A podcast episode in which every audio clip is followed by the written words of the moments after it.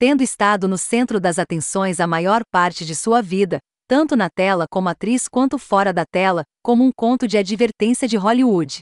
Evan Raquel Wood entende como a mídia funciona. Ela vê o potencial de sua manipulação e como as consequências podem ficar fora de controle. E assim Wood fez a escolha consciente de se apossar de sua própria narrativa para Phoenix Rising, o novo documentário sobre sua vida que funciona como um corretivo agudo de como ela viu sua vida se desenrolar diante do mundo e como um registro de como ela entende isso agora. Mesmo antes do documentário se aprofundar nos relatos de Wood sobre sofrer abusos horríveis nas mãos de Marilyn Manson, a provocadora estrela do rock com quem ela namorou na adolescência, Phoenix Rising, é um relato surpreendentemente vulnerável da vida de Wood como ator mirim um garoto confuso processando traumas e uma jovem forçada a amadurecer muito antes de estar pronta.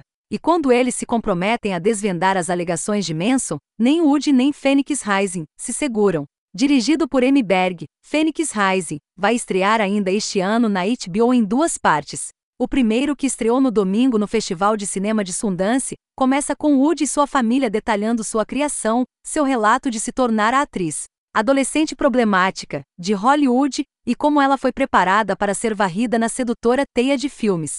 Alguém como Manson. Este episódio então se entrelaça entre as lembranças de Woody de seu passado com Manson, como um adolescente assustado, e seu presente como uma mulher vasculhando sua própria experiência e a experiência estranhamente semelhante de outros em busca de pistas. Ele também lida com a personalidade propositalmente hiperbólica de Manson, o interesse irônico pela parafernália nazista e sua própria infância difícil, embora sempre da perspectiva de Woody.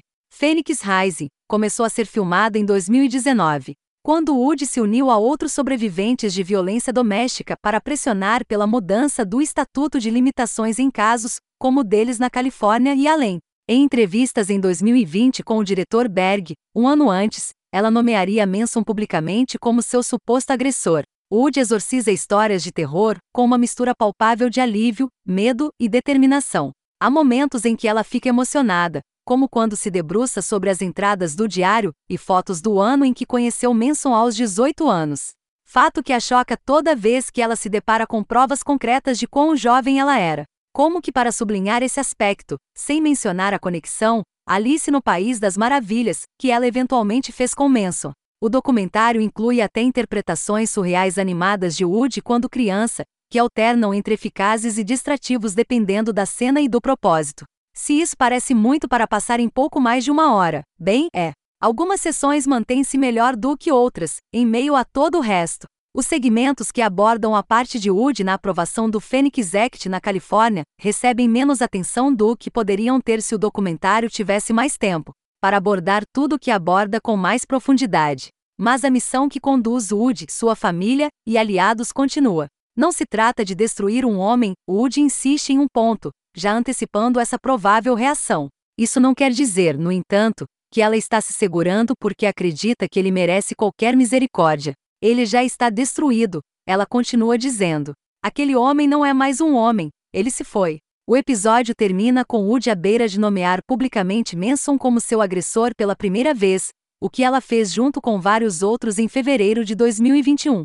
Embora Manson posteriormente tenha se tornado objeto de investigações e tenha sido descartado por seus agentes e gravadora, ele é desde que ressurgiu para sair com Kanye West e Madonna na semana passada. A história é muito contínua, e talvez, não importa o quanto a segunda metade de Phoenix Rising eventualmente revele, sempre será. Enquanto isso, ter mulheres como Woody se abrindo para o escrutínio, e não apenas recuperando suas vozes, mas lidando com como elas as perderam em primeiro lugar, continua sendo uma necessidade urgente e deprimente.